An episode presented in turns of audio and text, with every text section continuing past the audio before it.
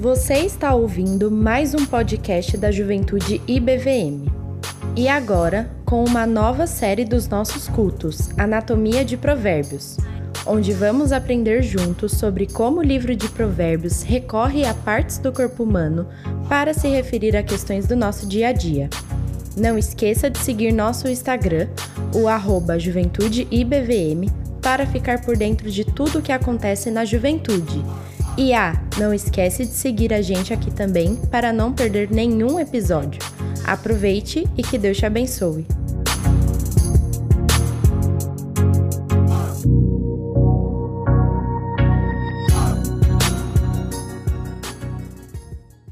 Hoje será a nossa última pregação da série que temos desenvolvido aos sábados, oitava e última pregação da série Anatomia de Provérbios, em que cada sábado a gente vê uma parte do corpo no livro e tira lições do que a palavra de Deus está falando e lições para a nossa, nossa vida prática. E de todas as partes do corpo, a de hoje é a mais emblemática, é aquela que mais é, é complicado de, de deduzir a respeito do que estamos falando. Muito obrigado, Flavinha. E, e essa parte, para quem não viu, para quem não acompanha o nosso Instagram, aliás, se você não acompanha, acompanha lá, bota lá arroba, arroba Juventude BVM, né? É isso aí? Então, um influencer já. E aí você acompanha nossas postagens, nossos comunicados e tudo mais. E aí lá foi divulgado que hoje a parte do corpo, que é a última da nossa série, é o pescoço. E o que será que o livro de Provérbios quer dizer com pescoço? A gente até abriu uma caixinha de perguntas lá para vocês tentarem adivinhar o que que, o que que a palavra quer dizer com, com pescoço, né? Como que aparece essa ideia em Provérbios? Então, eu não sei se algum de vocês conseguiu deduzir. Até onde eu tinha visto, não. Até onde eu tinha visto, ninguém tinha acertado o que era pescoço. Então, vamos conversar um pouquinho sobre a noção de pescoço no Antigo Testamento, né, na Bíblia como um todo, para chegar exatamente na noção de pescoço em Provérbios. Então, assim, essa ideia de pescoço, essa parte do corpo, na Bíblia como um todo, ela tem várias possíveis ideias que a Bíblia trabalha com essa região do nosso corpo. Uma das, acho que é até válido dizer, uma das que é a, a principal é que uma, uma da, um dos termos hebraicos, que até vocês talvez já, já, ouviram, que é um dos mais famosos da Bíblia, é o termo nefesh, que significa é, alma, o fôlego de vida, né? quando Deus sopra nas narinas ali do boneco de barro e cria a humanidade. Né?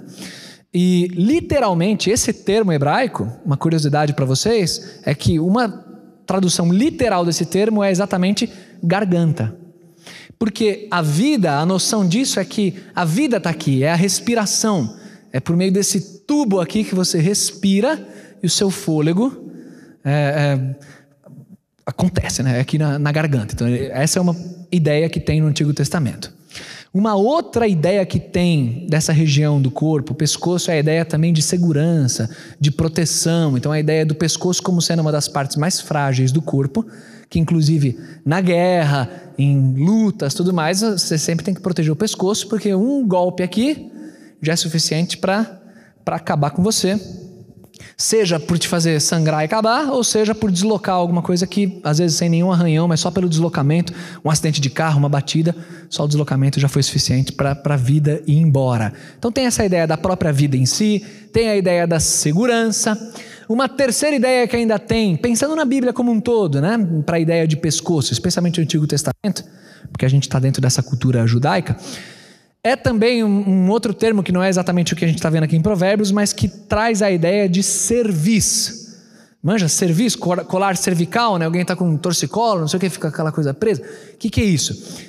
O, o pescoço, ele é quem dá a, a direção para a cabeça, para onde você olha e tal, né? Até tem aquele ditado que as mulheres adoram, né? Que sim, pastor, eu entendi que o homem é o cabeça, mas a mulher é o pescoço, né? Que aí ela, ela vai direcionando para onde é. E não, isso aí é só só piadinha mesmo. É, mas a ideia da serviço ela é muito usada no sentido de obediência e rebeldia. Então, em várias passagens, o povo de Israel é chamado de povo de dura serviço. Quer dizer, um povo, literalmente, de pescoço duro, porque não olha para o lado, não presta atenção no que Deus está mandando. Ele fica que nem um jumento numa ideia só e preso com o pescoço duro nessa única ideia. Então você vai ver também esse termo pescoço sendo explorado assim. Mas feita essa introdução, nenhuma dessas ideias é a ideia que no livro de Provérbios prevalece quando a palavra pescoço aparece aqui, o termo específico em Provérbios para pescoço. Quando ele aparece, ele não aparece com nenhuma dessas noções, mas numa quarta noção, vamos chamar assim, que também é comum para o uso de pescoço, e essa noção sim vai aparecer nas quatro ocorrências da palavra pescoço ao longo do livro de Provérbios. E qual que é essa noção? Abra comigo em Provérbios, vamos olhar o primeiro desses quatro textos Vamos olhar Provérbios capítulo 1. As quatro ocorrências do termo, são só quatro vezes que ele aparece em, em Provérbios, todas são no início do livro, até o capítulo 6, né? Então a gente está no capítulo 1, são os versos 8 e 9. Diz assim o texto bíblico: Filho meu, ouve a instrução do teu pai e não deixes o ensinamento de tua mãe, porque serão como diadema gracioso em tua cabeça e colares ao teu pescoço. Essa ideia que aparece aqui no versículo 9 é a ideia das quatro vezes que esse termo aparece no livro. E é a ideia de adorno, enfeite. O pescoço, ele é usado para descrever a aparência, algo que é belo.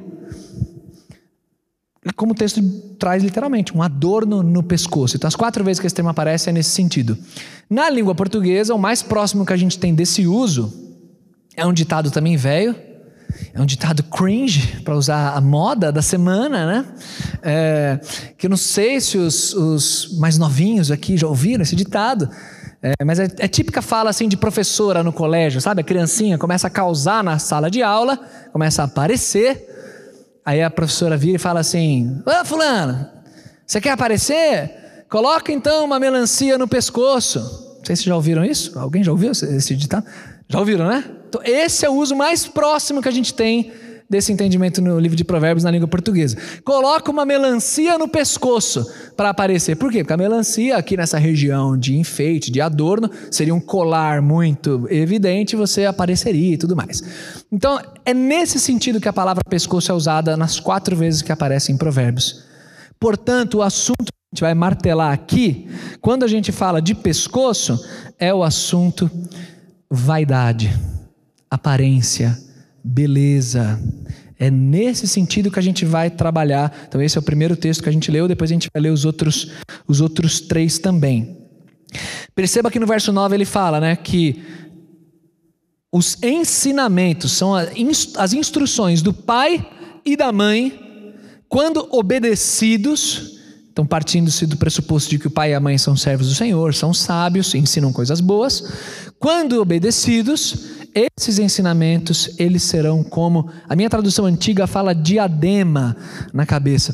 Essa palavra na língua portuguesa fica um pouco machucada, né? Porque os, os moradores das terras de diadema talvez tenham dificuldade de associar diadema como algo, algo bonito aqui, né? Nada, nada contra aí os, os, os moradores de Diadema, mas a palavra diadema literalmente significa um enfeite mesmo, é aquela meia coroa na cabeça. É nesse sentido que é a palavra diadema e a nossa querida diadema, fechando o ABC, o ABCD no caso, ela tenta também expressar essa beleza que existe, né? Então, os ensinos eles são bonitos, são como uma coroa na cabeça, um diadema na cabeça e como um adorno no pescoço, um colar, uma joia no pescoço. Assim são os ensinos do Senhor. Então, quando a gente pensa em aparência, em beleza, em enfeite, a gente tem que refletir sobre o que verdadeiramente é belo aos olhos do Senhor. Então é assim que a gente vai conduzindo essa reflexão hoje à noite, e a gente precisa então, antes de martelar naquilo que é belo aos olhos do Senhor, a gente precisa falar um pouquinho sobre a nossa própria cultura e o que diz respeito à beleza e vaidade. A gente precisa conversar sobre beleza e vaidade nos nossos dias, como que isso fica evidente. E aí, pensando em categorias, pensando em áreas assim sobre beleza, sobre enfeite, sobre vaidade, eu acho que é válido a gente falar um pouquinho sobre estilo. Estilo de cada um. Eu não sou da moda, eu estou entrando num terreno meio perigoso. Mas falar um pouquinho sobre estilo, sobre roupa, sobre aparência. Culturalmente, como que a gente enxerga isso? É fato que todos nós temos um estilo. Todos nós. Você refletindo ou não sobre isso, só em existir esse tipo de peça de roupa que existe na sua vida, marcas, você selecionar uma roupa, você tem um estilo. E isso não é necessariamente aleatório, normalmente não é. Isso vem de alguma construção. Quando eu era adolescente, meus amigos me, me, me chamavam assim carinhosamente de que o meu estilo era não ter estilo, que eu não tinha estilo nenhum. Eu sempre fui muito largado. Essa semana, coincidentemente, eu estava andando na rua com a Pri. Aí daqui a pouco passou um moleque assim, parecia ser adolescente, é que eu vi ele de costas, mas pelo tipo físico assim, parecia adolescente. Aí a Pri virou e falou assim: Ó, ó você aí há quase 20 anos ali, ó, ó lá. Aí quando eu olhei, mano, era muito parecido comigo. Há quase 20 anos. Até, até hoje, talvez. Moleque era os cabe, cabelo grande, cabeludo, desgrenhado, mas roupa horrorosa, mano larga, assim, velha, calça zoada, larga, andando de qualquer jeito, sozinho.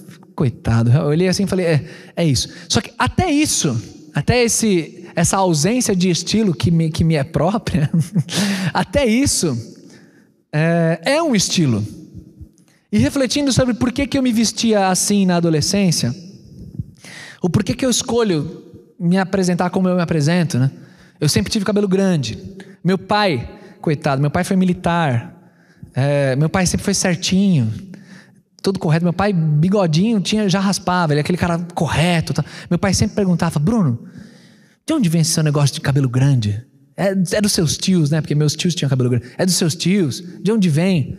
Ele ficava, né? Porque ele quer que eu corte o cabelo até hoje. Até hoje, meu pai sempre fala, e aí o cabelo, corta quando? Tal. E de onde vem isso? Eu fico pensando, de onde vem o gosto pelo cabelo grande? Eu gosto, eu poderia dar uma resposta simplista. Eu gosto, gosto de cabelo grande. Agora, isso não é à toa. Talvez a questão do cabelo grande seja. É, eu sempre gostei muito, quando, quando, quando criança, das músicas velhas, anos, anos 60, anos 70. As, os tipos de música que eu ouvia era isso aí. É, acho que em alguma medida você vai gostando, você vai se identificando com aquilo. E isso vai, em alguma medida, fazendo parte de você, o tipo de gosto, né? Aí minha infância foi nos anos 90, época lá do grunge e tal, também, acho que isso aí você vai vendo, né? Então você, vai adquirindo isso. Por isso que hoje eu estou vindo pregar com você aqui para vocês com esse suéter da, da minha avó, com, com, a calça rasgada, All Star, as roupas que eu tenho. É, é, é isso aí. E cada um de vocês se apresenta de um jeito. Eu não vou ser inocente em imaginar que a sua apresentação veio aleatória. Sempre existe alguma referência. Uma história que eu já contei, acho que umas duas vezes aqui, mas tem, rola sempre uma rotatividade. Eu acho que é válido contar de novo. Se você já ouviu, você tenha paciência. Se não ouviu, preste atenção que ela é muito boa. É, que ilustra muito bem esse ponto que eu estou trazendo. É de um jovem, quando eu pastoreava lá na outra igreja, que ele era viciado em crack. E ele e ele, mano, chegava na igreja assim, todo estilão, largadão, tal. A mãe dele sempre orava muito por ele. E ele não era crente, às vezes ele ia na igreja, e eu sempre conversava com ele, puxava assunto e tal. E aí, e ele manifestou que ele queria se aproximar mais de Deus, mas que era muito difícil para ele. Ele só é, era muito de uma tribo específica, de um estilão específico, né, tal. E aí um dia a gente trocando ideia na igreja, aí eu perguntei para ele, cara, conta para mim, como é que você chegou no crack? Porque você não tinha necessidade nenhuma disso. E você chegou no crack. Como é que foi o teu caminho? Eu nunca me esqueci. Ele falou essas palavras. Falou, Bruno, eu cheguei no crack. Vou te falar um negócio, você não vai acreditar. Foi pelo reggae. Música, mano. Reggae. Cara, foi o reggae. Foi o reggae. Eu gosto muito de reggae.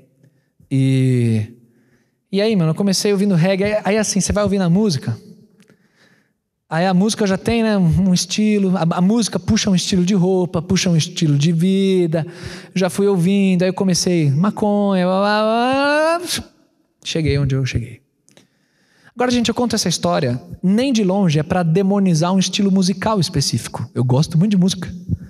Inclusive, hoje, um dos louvores teve um estilinho quase um reggae, assim, né? Uma pegada reggae. Então, não, não tem um problema no estilo de música em si. Mas o que eu quero chamar a sua atenção é que as coisas elas não vêm sozinhas na vida. Você vê um moleque vestido, bonezinho do estilo, é, as joias de um jeito ou de outro, uma roupa assim, um assado, você já lê mais ou menos o que, que aquele cara gosta, qual é o tipo de referência que ele tem.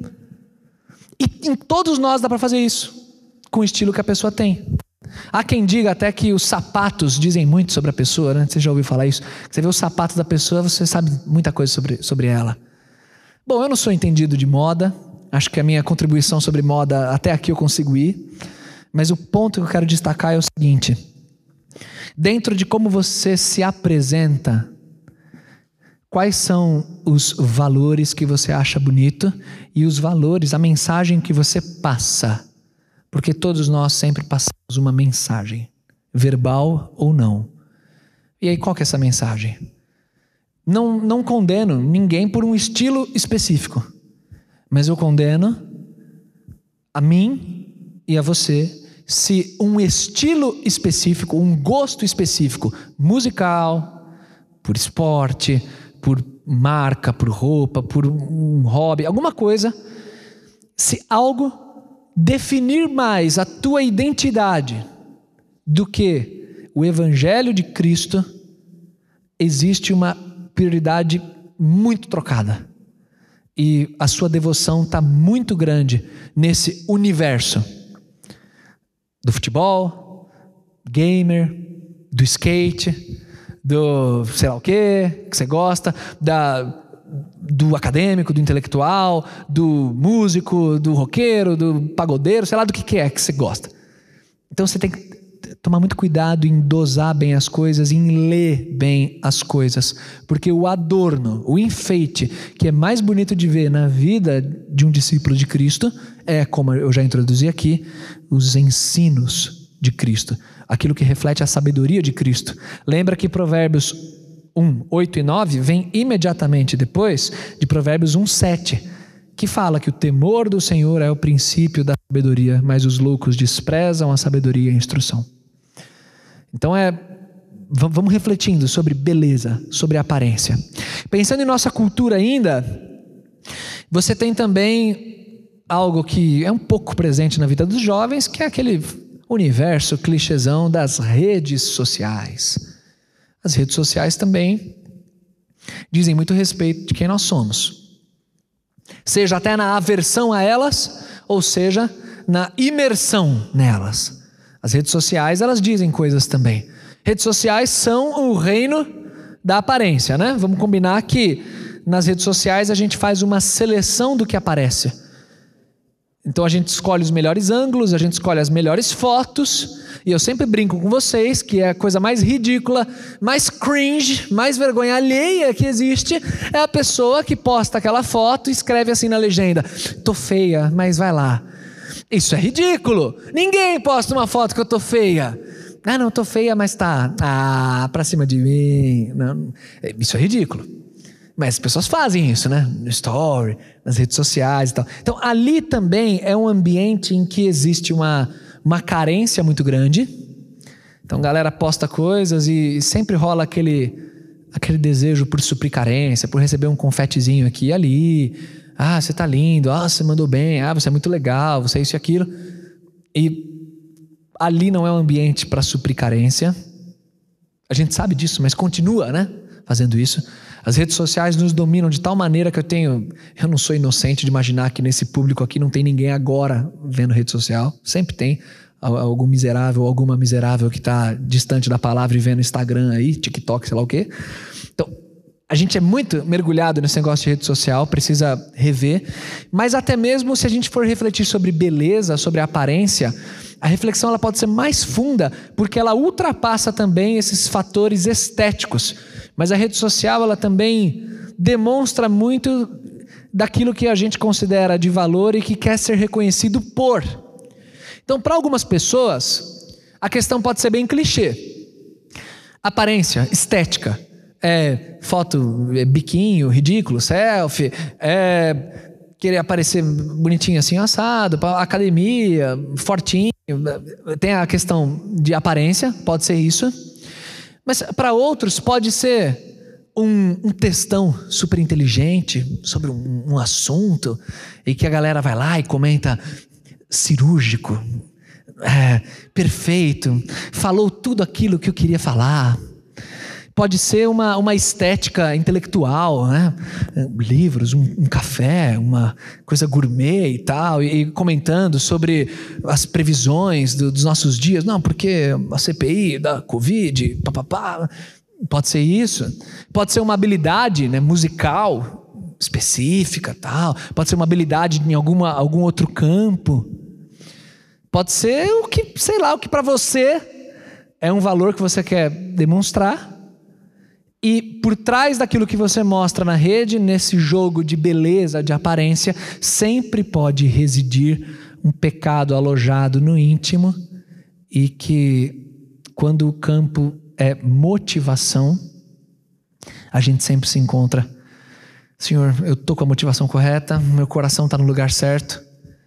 Ou ainda, meu coração está no lugar certo até quando eu não quero postar nas redes, porque também a gente pode até pelo caminho inverso alguma coisa que de repente você até tinha vontade de postar, de compartilhar, não sei o que lá, mas você também não faz por motivações erradas, medo, vergonha, sei lá o quê. O ponto é, novamente, assim como na ilustração anterior, não se apegue aos fatos em si, ao, ao material em si, às coisas em si, mas se apegue ao coração que é motor dessas coisas. É aí que você tem que se apegar. Então eu lá, eu vou lá e posto uma foto minha que eu achei bonita numa praia. Não é necessariamente pecado, não é necessariamente vergonhoso, não é nada disso. Eu gostei, beleza. Se minha motivação está no lugar, ok. Postar uma música, escrever alguma coisa, tranquilo, faça isso, seja bênção. Mas considere um nível mais profundo o que é de fato beleza, o que é de fato aparência que mensagem que está rolando por trás. É, e nesse sentido, a gente tem que tomar muito cuidado do nosso coração, gente. No que diz respeito à aparência, vamos pensar assim mais ou menos num esquema de efeito dominó. Tipo assim, pensa numa rede, num emaranhado de coisas, uma coisa que vai levando a outra. Se a gente pensar em termos de aparência física, o risco que grande parte das pessoas dos nossos dias corre em quanto de tempo e de dedicação ao longo do dia está voltado para esse assunto aparência. Então imagina uma, uma, uma rede conectando na outra, um assunto no outro e esse efeito dominó, tipo assim, no final você tem um montante do dia. Deixa eu ilustrar esse ponto que eu estou trazendo. Então, por exemplo, manutenção das redes sociais, posts e tudo mais. Diz respeito à manutenção da aparência. É, cuidar do meu corpo, exercícios. Isso partindo do pressuposto de uma pessoa que está motivação de aparecer, de, do belo. Então ela vai gastar quanto tempo no dia fazendo exercícios e coisas voltadas a chegar no corpo que ela curte, no peso que ela precisa estar, tá, no, no tipo de forma, né? Ah, eu queria ter um ombro melhor, eu tô meio, sei lá, tô com as pernas palito, preciso dar uma malhada. Então, pensando nessa coisa do, do shape, do, do formato. Então você tem redes sociais, exercício, alimentação, né? Aí o maluco volta toda a dieta também nesse sentido, pensando para chegar lá no shape, blá, blá, blá, né? Então, quantas áreas né, a gente pode ir, pensando aí conversas no grupo, vendo quais são os melhores suplementos, é, ou as meninas lá vendo também qual, qual a marca melhor de sei lá do que, do cabelo, de sei lá das quantas. Esse apelo estético, a área estética em qualquer segmento é, é, sempre cresce, né? Sempre é muito forte, é um apelo muito forte. Então você vai somando tudo isso. De novo, para ninguém interpretar errado a mensagem que eu estou trazendo o problema não está no, necessariamente no produto final. O problema não está em você fazer uma chapinha, o problema não está em você fazer uma academia, um crossfit, um sei lá o quê. O problema não está nisso. Mas o problema pode estar nisso, a depender do que está no coração, no que diz respeito a belo, a aparência. Então o, o, o problema está aqui dentro. E às vezes o problema daqui de dentro toca naquilo que está fora. Então é aqui que a gente precisa sempre pensar e repensar sobre vaidade. Como as pessoas me enxergam, aceitação, o que, que eu quero transmitir, eu, eu acho que são reflexões bem, bem fundas isso. Por mais que você já ouça sobre isso, mas é fundo você mapear isso no teu coração. Você vai descobrir coisas ruins, mas área meio fedida aí de dentro. Então é, é, faça esse exercício porque eu também faço. Eu faço o tempo todo esse exercício. É, eu não tive coragem, por exemplo, de. Eu, eu, eu hesitei várias vezes. Eu ia para um efeito didático. Eu ia vir de bigodão hoje aqui. Mas eu não tive a coragem disso, não consegui, não consegui tirar. Eu ainda vou, ainda vou conseguir lá, mas a, a minha vaidade, eu pensei, Ih, tenho, amanhã ainda tem escala, tenho duas pregações de domingo ainda pela frente, a galera vai pegar muito no meu pé de bigodão, eu não vou, eu não vou deixar só o bigodão. Eu ia só para esse efeito. Então, às vezes a gente tem essa coisa da, da vaidade, né, de uma autopreservação, mas ainda vou conseguir deixar só o bigode para dar umas risadas. Vamos ver os outros, os, os outros textos aqui de, de Provérbios. Vai lá para o capítulo 3. Agora eu vou ler os outros três textos é, corridos. São dois no capítulo 3 e um no 6. Então acompanha aí. Provérbios 3, verso 3. Não te desamparem a benignidade e a fidelidade. Atas ao teu pescoço escreve-as na tábua do teu coração. Pegaram aí? Agora vai para o verso 22. Vamos ler desde o 21. Filho meu, não se apartem estas coisas dos teus olhos, guarda a verdadeira sabedoria e o bom siso, porque serão vida para a tua alma e adorno ao teu pescoço. E o último, o terceiro, capítulo 6, verso 21. Vamos ler do 20. 6, 20. Filho meu, guarda o mandamento de teu pai, e não deixes a lei da tua mãe. Ata-os perpetuamente ao teu coração, e pendura-os ao teu pescoço. Observe um padrão que se repete nesses últimos três textos, dos quatro que aparecem em Provérbios. O padrão é filho meu, essa coisa, né, de um conselho de alguém sábio para um jovem. E o outro padrão que se repete nos três textos é a relação entre coração e pescoço. Observa que ele sempre fala de colocar no coração, né, escrever na tábua do coração, cravar no coração e atar ao pescoço. Sabe o que é bonito nisso? É que a estrada inteira foi contemplada nesses três textos.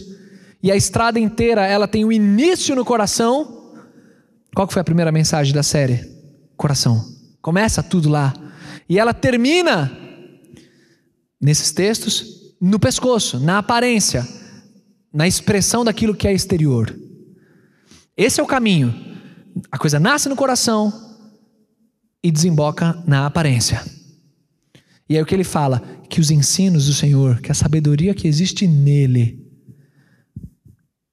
esteja gravada dentro de você e seja também o que é belo, seja o teu maior enfeite, o teu maior adorno, muito mais do que joias, muito mais do que aquilo que a cultura considera bonita, que isso seja o teu verdadeiro enfeite. Não tem como eu pensar, tipo, é, é uma construção de uma casa. O coração seria o alicerce. O pescoço é o acabamento. Então a casa ela tem os fundamentos, e aí vai piso, paredes, telhado, papapá. Aí tá tudo meio mal acabado, você vai dando aquele tapa de beleza, aí vem no final o design de interiores, que na pandemia tá bem alta, né? Muita gente em casa querendo mexer na própria casa. É, quem pode, né? Quem tem condição, né? Quem não tem, coitado, só é, é, faz o que dá lá. Mas então o pescoço é esse acabamento. E não tem como você falar de pescoço sem falar de coração. Por isso que eu estou dando tanta ênfase na motivação, naquilo que está dentro, quando a gente aparenta alguma coisa, quando a gente chega em um determinado lugar e quer mostrar alguma coisa. Tem uma frase é, que eu vou adaptar aqui, é uma frase boa de evangelismo, que fala assim: que muita gente erra o céu, não vai entrar no céu porque errou 30 centímetros. E no contexto que essa frase é usada, é para descrever a distância entre o assentimento intelectual das verdades de Deus, ali, ah, eu entendi tudo isso, para a verdadeira crença no coração. Essa distância aqui, esses centímetros, é, é a distância que a pessoa errou o céu. Eu gosto muito dessa frase. Eu vou adaptar essa frase para o que diz respeito à aparência. O problema são os poucos centímetros né, que distanciam o pescoço do coração. Aqui, ó, a distância dessa parte do corpo para o coração. Quando você valoriza demais o pescoço, sem cuidar do coração, aquilo que aparece pode ser belo aos olhos humanos, mas aos olhos do Senhor está tá absurdamente nojento. E é uma questão de poucos centímetros de erro. Era só calibrar um pouquinho melhor esses centímetros, que haja uma sintonia perfeita entre o coração e o pescoço. Suas motivações bem trabalhadas e aí então o seu exterior bem apresentado. Ao longo da Bíblia, tem alguns textos que são muito fortes e muito bonitos no que diz respeito à aparência. Eles são mais voltados, no texto bíblico aqui, às mulheres. Mas não, não encarem isso como se os homens não tivessem que lidar também com essa questão da vaidade. Ainda mais nos nossos dias, né? Que tem de homem vaidoso, meu Deus. Os homens, mercado estético para homem está absurdamente assim em alta. É, e os homens tudo fazendo uns procedimentos meio esquisitos lá, mas estão fazendo. A galera tá, tá indo lá. Tá, tá mandando ver. Mas em vários textos, esse assunto é mais voltado para as mulheres. E na Bíblia você vê assunto poder, é, riqueza, não sei o que, sendo muito voltado também para homens. Né? Engraçado, assim, essas distinções né? de, de preferências, de gostos, enfim. Mas em alguns textos, falando de vaidade, de beleza, a gente, a gente tem aquelas verdades que a gente precisa martelar muito bem no nosso coração. Então lembra, Lembra aquela passagem clássica da mulher virtuosa, Provérbios 31? Lembra lá o que, que diz no versículo 30? A beleza é enganosa, vã é a formosura, mas a mulher que teme ao Senhor será elogiada. Isso é real. Isso não é texto para ser lido em Dia da Mulher, para ser colocado lá, ah, mulheres, a beleza é enganosa. Isso é real. Isso é para a mulherada pensar de coração as influencers, né? Tem, tem um monte de gente na, no Instagram, assim, que é, é tipo influencer de crente, né? As mulheradas gospel. E, e, vão falando aquelas mensagens, aquelas artes ridículas de ah, o senhor é meu pastor, tá? E vão fazendo aqueles vídeos de influencer e tal. E vários, várias ocasiões são mulheres também muito preocupadas com a aparência, aquela, aquela aparência totalmente artificial, assim, mas falando da palavra, falando de Deus, dando mensagens para as irmãs e tal. Essa parada da aparência, da beleza, é, é, muito forte. Olha o que Provérbios 31 fala. Lá em Timóteo, quando Paulo também escreve para as mulheres, ele diz assim, né? Que, que, que o, a, o material que as mulheres têm que se vestir é com as boas obras e não com adornos, joias, cabelos trançados, isso e aquilo. Ele fala, fazendo comparação de prioridades, né? Sua prioridade não tem que ser nessa aparência externa, na roupa, na competição que existe para ver quem está mais gata, quem tem um cabelo mais legal, quem que chama mais atenção de fulano de ciclano. Não. Você tem que se vestir com as boas obras, que é o que convém a uma mulher santa do Senhor. E dentre esses textos, o que eu acho mais assim, até enfático, e esse, se você quiser abrir, eu vou, vou até citá-lo, é, ipsis liters aqui, é 1 Pedro 3, lá no verso 4 e 5 quando Pedro também escrevendo sobre essa mesma temática para as mulheres, olha o que Pedro fala, aguça os seus ouvidos aí, 1 Pedro 3, 4 e 5. Olha que profundo isso aqui. A beleza de vocês não deve estar nos enfeites exteriores, como cabelos trançados e joias de ouro ou roupas finas. Pelo contrário, esteja no ser interior, que não perece, beleza demonstrada num espírito dócil e tranquilo, o que é de grande valor para Deus. Pedro fala: a, a verdadeira beleza de uma mulher é o espírito dócil, tranquilo, é um coração verdadeiramente temente ao Senhor e que é expresso de maneira lindíssima no pescoço, no exatamente guardar dos ensinamentos, da sabedoria e tudo mais. Essa esse é o verdadeiro valor, essa é a verdadeira beleza.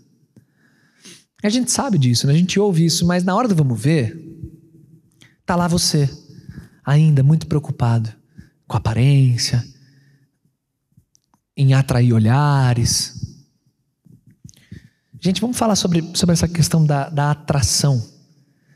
Cuidado com extremos. Nunca interprete o que eu estou falando aqui como se eu estivesse dizendo que a beleza física não tem importância nenhuma. Tem o seu valor. Tem o seu valor. A questão é não, não cair no extremo, né? De supervalorizar ou também de achar que é zero valor. Mas a gente precisa colocar as coisas no, no lugar. Então, falando dessa perspectiva de atração, pensando assim, você que está ouvindo tudo isso, especialmente você que é solteiro, que não está namorando, o namorado também pode pensar nisso também. É, acho que é bem, bem válido também. Até o casado, para falar a verdade, é válido também. Pensa assim, da, da perspectiva então de quem se apresenta para o outro. Nunca se esqueça de que você atrairá os olhares de acordo com aquilo que você evidenciou. As pessoas que você vai atrair são pessoas que valorizam aquilo que você evidenciou.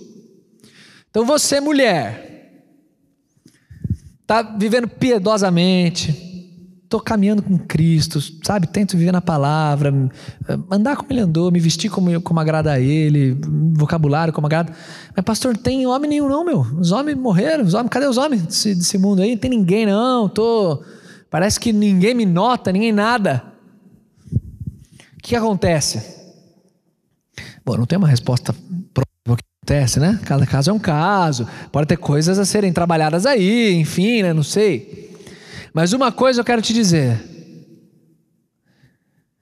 se, se não tem homem tranqueira em cima de você, agradeça a Deus, porque homem é um ser pecador e covarde por natureza. E uma mulher piedosa assusta muito os homens mais ou menos que tem por aí o homem fica com medo. A mulher, a mulher é muito piedosa, crente, a mulher que é, é, é muito inteligente, é, é bem sucedida, isso assusta. Os homens é tudo banana, tudo covarde, os caras não. Muito homem está atrás de valores estéticos, a gente é muito pego pelo olhar. Então aí você vê as amigas, sei lá o quê, postando umas fotos esquisitas, uns decotinhos esquisitos, se fazendo de desentendida, né? tirando umas selfies de cima para baixo, achando que todo mundo é idiota, que ninguém sabe por que, que tá tirando de cima para baixo, é, se colocando assim assado. E aí atrai, aí vem nos comentários tudo, nossa, linda, não sei o quê, papapá, pipipi. Você está atraindo aquilo, você está atraindo pessoas que têm como valor principal aquilo que não é um valor principal para Deus e aquilo que não vai te fazer bem. Você até vai conseguir a atração que você quer aí, você vai até conseguir o homem no teu pé. Mas você vai ter que se perguntar se é o homem que, que teme ao Senhor verdadeiramente. Se é o homem que tem o olhar naquilo que deve ser visto. Então é importante a gente refletir sobre isso. E na outra ponta, é importante a gente refletir sobre a perspectiva de quem é atraído. Né? Aqui eu estou falando da perspectiva de quem apresenta algo para atrair. Agora, perspectiva de quem é atraído. Eu quero que você se pergunte diante do Senhor: o que me atrai? O que me atrai num homem? O que me atrai numa mulher?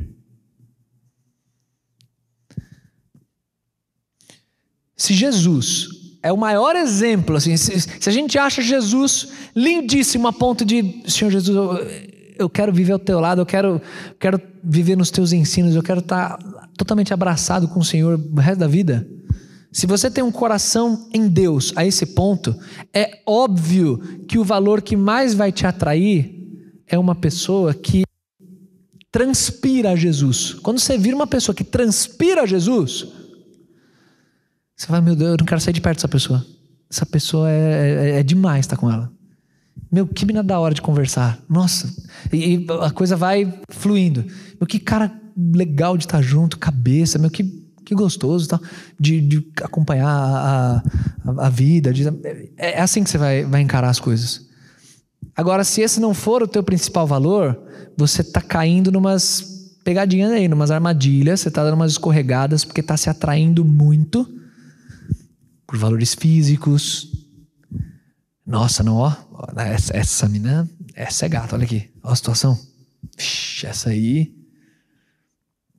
E aí, olhando muito para aí, não, não, eu sei que o que importa é o coração. Não, não, eu sei, a beleza é enganosa. Não, sei, sei que é assim mesmo. Mas, nossa, essa menina, rapaz, só no discurso. Na hora da prática, o seu filtro não está muito, muito correto, não está muito adequado. Eu não sei se pergunte assim. Pessoa X, Y que está ao seu redor, assim. É, imagina. Faz o seguinte exercício. Se Fulano. Ah, se Fulano fosse mais bonito. Ah, eu acho que. Ah, eu namoraria com Fulano. Quer dizer, então você admira tudo do fulano, mas é a parte física que, que pega. Ou o inverso, ah, se fulana. Ah, tem, tem fulana da igreja que, nossa, eu acho essa menina muito legal, tudo, mas ah, é, não é tão bonita e tal. Pesa as coisas na balança. Ter atração física, achar alguém belo, ser atraído pelo belo, não tem problema, inclusive é saudável. Não estou pedindo para você. É, começar um relacionamento com alguém que você não acha nem um pouco bonito, não te atrai. Algum nível é importante. Mas o que eu estou pedindo para você é para não colocar esse valor como sendo tão elevado que você até se atrai pela pessoa, você acha essa pessoa bonita, mas não, mas eu quero, eu estou esperando aquela pessoa que não, ela sim é a pessoa, é isso aqui.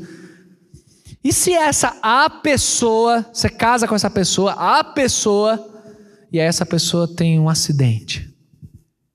Essa pessoa tem uma doença. Você considera essas coisas? Se algo acontece que muda a estética. Acompanhe o caso de uma pessoa que teve uma, um câncer muito severo na região da mandíbula, na mandíbula e que deformou totalmente o rosto da esposa de um conhecido meu. O rosto dela é absolutamente deformado. Você pega fotos do casamento e hoje outra pessoa. E aí? Valor estético morreu, acabou? Acabou o casamento? Já era? Então a, o exercício é da gente colocar na balança o que realmente importa, qual é o lugar que a estética tem, e o exercício é refletir sobre o que é o belo aos olhos do Senhor. E, gente, vocês, como jovens, solteiros e que namoram também, o que, você está perseguindo na sua namorada, no seu namorado, o que, que você tem sido também. Você valoriza a piedade realmente, assim, acima de tudo? Coração piedoso.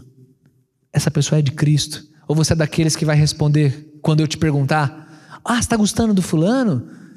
E ele é crente? Não, é, ele vai na igreja, tal, não sei o quê. Aquela resposta clássica que eu sempre falo. Eu não estou perguntando se ele frequenta a, a igreja. Porque existe muito frequentador de igreja que não é crente de verdade. Eu estou perguntando se ele é crente de verdade, se você vê o Senhor Jesus Cristo nele. Você vê um coração piedoso, se isso te atrai, a maneira da pessoa se portar, mais do que só aquela, aqueles fatores supérfluos. Todo mundo que é crente vai estar tá na igreja, é fato. Vai estar tá procurando se reunir com o povo de Deus porque a igreja pertence a Cristo. Mas nem todo mundo que está na igreja necessariamente é crente. Infelizmente, mas essa é a real.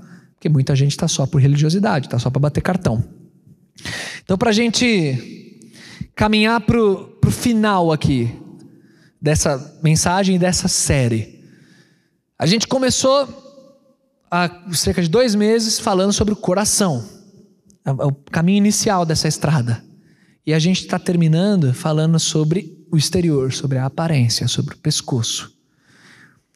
Cada uma das áreas que a gente conversou, elas têm que ser moldadas por um coração temente a Deus. Ali está a raiz de tudo. E aí, um coração temente é quem vai nos dar mãos, ouvidos, olhos, nariz, língua, pés e pescoço, que de fato agradam ao Senhor. O corpo todo vai estar puro por um coração purificado pela palavra e pela fé verdadeira no Senhor. Então, nesse sentido, vamos terminar essa série lendo um texto de Provérbios 6, que faz meio que um pupurri, um medley aqui dessas partes do corpo, não todas que a gente abordou, e tem partes do corpo que aparecem em Provérbios que a gente também não falou. Ossos, dentes, sangue, não falei de tudo, cabeça.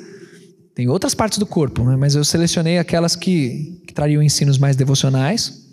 Em Provérbios 6, a gente tem um pupurri aqui, ó, versos 16 a 18, que vai tocar em várias dessas partes que a gente conversou aqui. Se liga aqui, Provérbios 6, versos 16, é, 16 a 19, desculpa.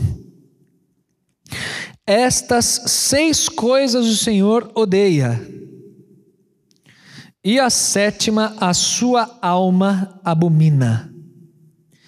Altivos, língua mentirosa, mãos que derramam sangue inocente, o coração que maquina pensamentos perversos, pés que se apressam a correr para o mal, a testemunha falsa que, que profere mentiras e o que semeia contendas entre irmãos.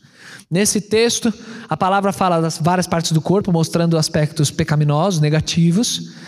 Seis. E a sétima, que é a ênfase do texto, desse tipo de poesia, é aquele que semeia contenda entre irmãos. Nesse sentido, pensando em contenda entre irmãos, pensando no nós como corpo, mais para frente, daqui dois sábados, eu vou pregar para vocês uma analogia também sobre o corpo, mas pensando no Novo Testamento, pensando na igreja como corpo, né? Estou aqui sendo pensando a respeito da, das analogias que o corpo humano traz para a vida com Deus. Mas o que eu quero encerrar, enfatizando nessa série, do coração até o pescoço, é que o que o livro de Provérbios nos ensina é que temos que servir a Deus com inteireza do nosso corpo e da nossa vida. Então, meu desejo é que cada uma dessas pregações, cada uma dessas reflexões tenha um lugar especial no seu coração e te façam ser um pouquinho mais parecido com Jesus. Porque comigo, esse é o impacto que, que o texto teve. Vamos terminar orando. Te agradeço, Senhor, pela tua palavra, pela tua didática, perfeita didática. O Senhor é perfeito em cada ilustração, perfeito em cada menção que traz na tua palavra. O Senhor é profundo nas abordagens. E a tua palavra ela nos provoca, ela nos envergonha, ela nos mostra o quão distantes estamos do padrão que que te honra.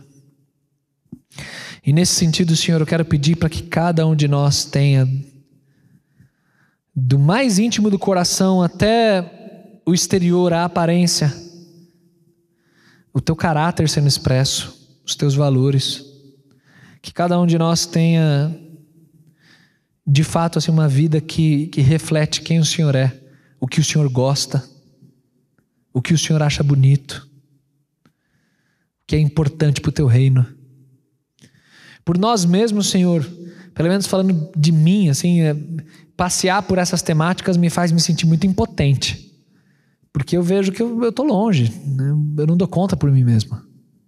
Então, nesse sentido, eu clamo a Ti por Tua graça, Tua paciência, Tua compaixão, para nos transformar e nos ensinar a ter uma percepção espiritual, um discernimento correto das coisas. Mostra, Senhor, para nós que os nossos méritos não são nada, que a gente não, não consegue por nós mesmos e que a gente precisa da cruz de Cristo crê no Evangelho, na ressurreição. É a tua graça que nos transforma. Então, nos transforma, por favor, segundo tua imagem, segundo o teu caráter. Nos ajuda a achar bonito aquilo que o Senhor acha. Eu te peço isso, Pai, por favor. Muito obrigado por ser nosso Deus. Muito obrigado por ser nosso Pai. Continua com a gente, continua com o teu povo, Senhor, em cada reflexão na tua palavra. Eu oro com o coração agradecido em nome de Jesus. Amém, Senhor.